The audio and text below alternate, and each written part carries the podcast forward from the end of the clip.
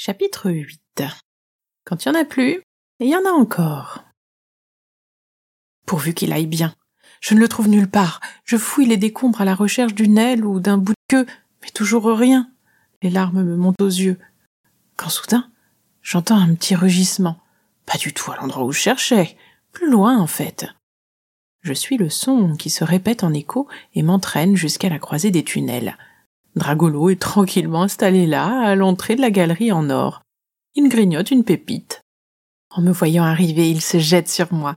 Je l'attrape à bout de bras, il me lèche la joue. Waouh Ça rappe Sauf que là maintenant je m'en fiche. Je suis tellement contente de le retrouver que je me laisse faire en riant. Quelques gros câlins plus tard, je me redresse car il est temps de se remettre en route. Il nous reste deux passages à explorer en espérant que l'on ait plus de chance cette fois-ci. Du coup, or ou cristal demandai-je en les pointant du doigt l'un après l'autre. Mon dragon renifle méthodiquement l'entrée de chaque souterrain avec une petite frimousse d'enquêteur. Il ne lui manque plus que la tenue de Sherlock Holmes. Mais malgré ses efforts, tout ce qu'il obtient comme indice, c'est un peu de poussière qui le fait éternuer. Une fumée noire s'échappe de ses naseaux. Ce mince nuage flotte un instant devant lui, avant de prendre lentement la direction du tunnel d'or. Il semble aspirer de ce côté. Bien sûr, c'est un signe. S'il y a un courant d'air, c'est que cette galerie doit déboucher quelque part. Je fais un sourire à Dragolo qui me regarde avec ses grands yeux jaunes. Je ne sais pas s'il a compris, mais il bombe le torse, fier comme un coq. C'est parti. Nous nous engageons dans cette direction. De l'or s'étale du sol au plafond. C'est incroyable. Je suis méga excitée. Je saute partout, je grimpe sur un rocher en or massif, je ramasse deux gros lingots en forme de patate allongée pour m'en faire des oreilles de lapin. Bon, j'avoue, si je m'agite autant dans tous les sens, c'est aussi pour me réchauffer.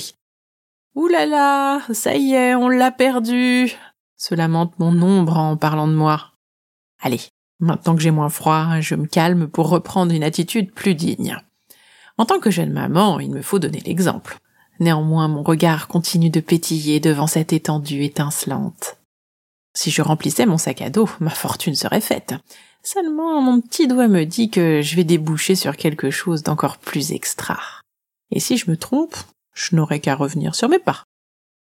En chemin, un dragolo grignote des pépites comme si c'était des croquettes. Ça me rassure un peu quant à son régime alimentaire. Un carnivore m'aurait donné plus de soucis. D'un autre côté, il m'aurait aussi coûté moins cher. Finalement, je me demande ce qui est le mieux. Il va nous mettre sur la paille, ton dragon souligne mon ombre euh, comme si elle avait lu dans mon esprit. Enfin, je dis ça, je dis rien. Hein. Soudain, Dragolo s'arrête. Il a l'air contrarié. Il semble vouloir déglutir pendant que son torse est pris d'un étrange spasme. Il ouvre la bouche. Il va vomir Pas du tout. À la place, il projette une gerbe d'étincelles. C'est drôle, ça me fait penser à un rot de bébé après une bonne tétée. Oh, il recommence, et cette fois-ci, c'est carrément des flammes. Waouh! C'est comme de voir les premiers pas de son enfant. Je suis aux anges, et je le félicite. Bravo, Dragolo, c'était super! Impressionnant! Si c'était sorti par l'autre bout, j'aurais été jusqu'à dire qu'il pète le feu rigole mon ombre. Après cette démonstration, nous continuons notre parcours doré jusqu'à déboucher dans une longue salle pavée. Elle doit bien s'étaler sur trente mètres. Les murs sont directement taillés dans la roche. À droite et à gauche, il y a des dizaines de sculptures de têtes de dragon. Placées à des hauteurs variées sur les parois, elles semblent garder l'endroit. Chaque statue présente une expression différente, avec un point commun, c'est d'être un peu flippante.